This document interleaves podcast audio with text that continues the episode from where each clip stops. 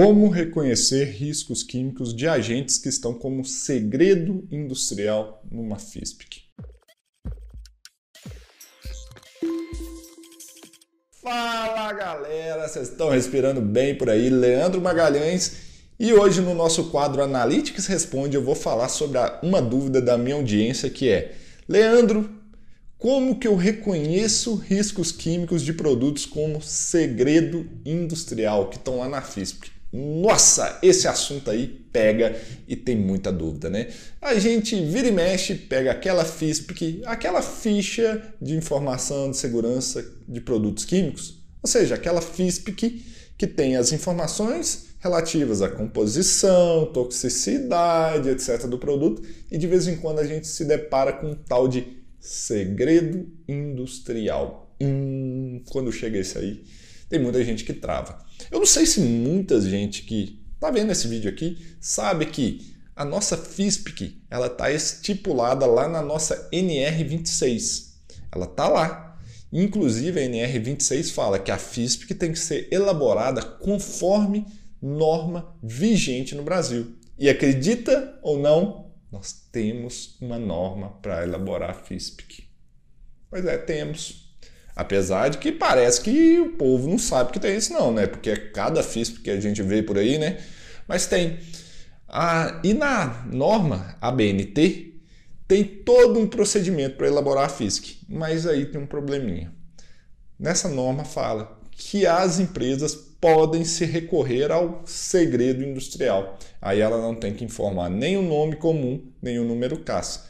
Mas porém, tem uma brechazinha lá embaixo que aí você vai exercer seu papel como higienista ocupacional. É agora que diferencia o pessoal que não está nem aí, que não gera valor, do higienista ocupacional raiz, aquele cara que tem orgulho da, da profissão e vai lá buscar as informações. Ó, hashtag HO raiz ou hashtag eu sou HO. Então vamos lá.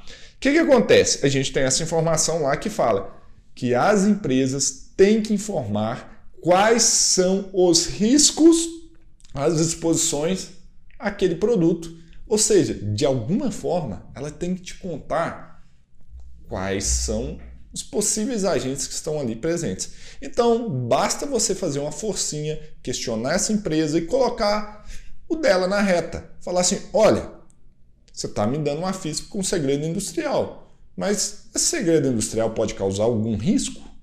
Se sim, eu tenho que saber o que é. Eu sou um higienista ocupacional e estou avaliando os riscos químicos de uma empresa. E se um trabalhador ficar doente porque está manipulando esse produto seu, o buraco é mais embaixo, hein?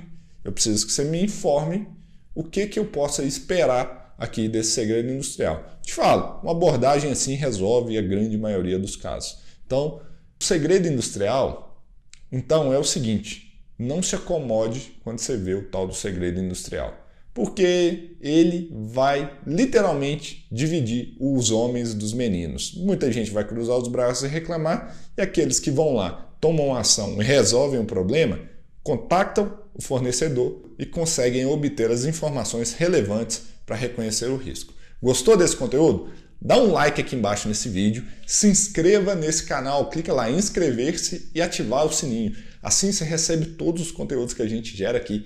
Tem lives todas as terças-feiras, tem podcast, tem mentoria, vídeo todos os dias. Então, eu estou aqui para gerar muito conteúdo para desmistificar agentes químicos para higiene ocupacional. Se você quer receber aulas diárias sobre agentes químicos, eu tenho um convite para te fazer. Aqui embaixo desse vídeo tem um link para o meu canal do Telegram.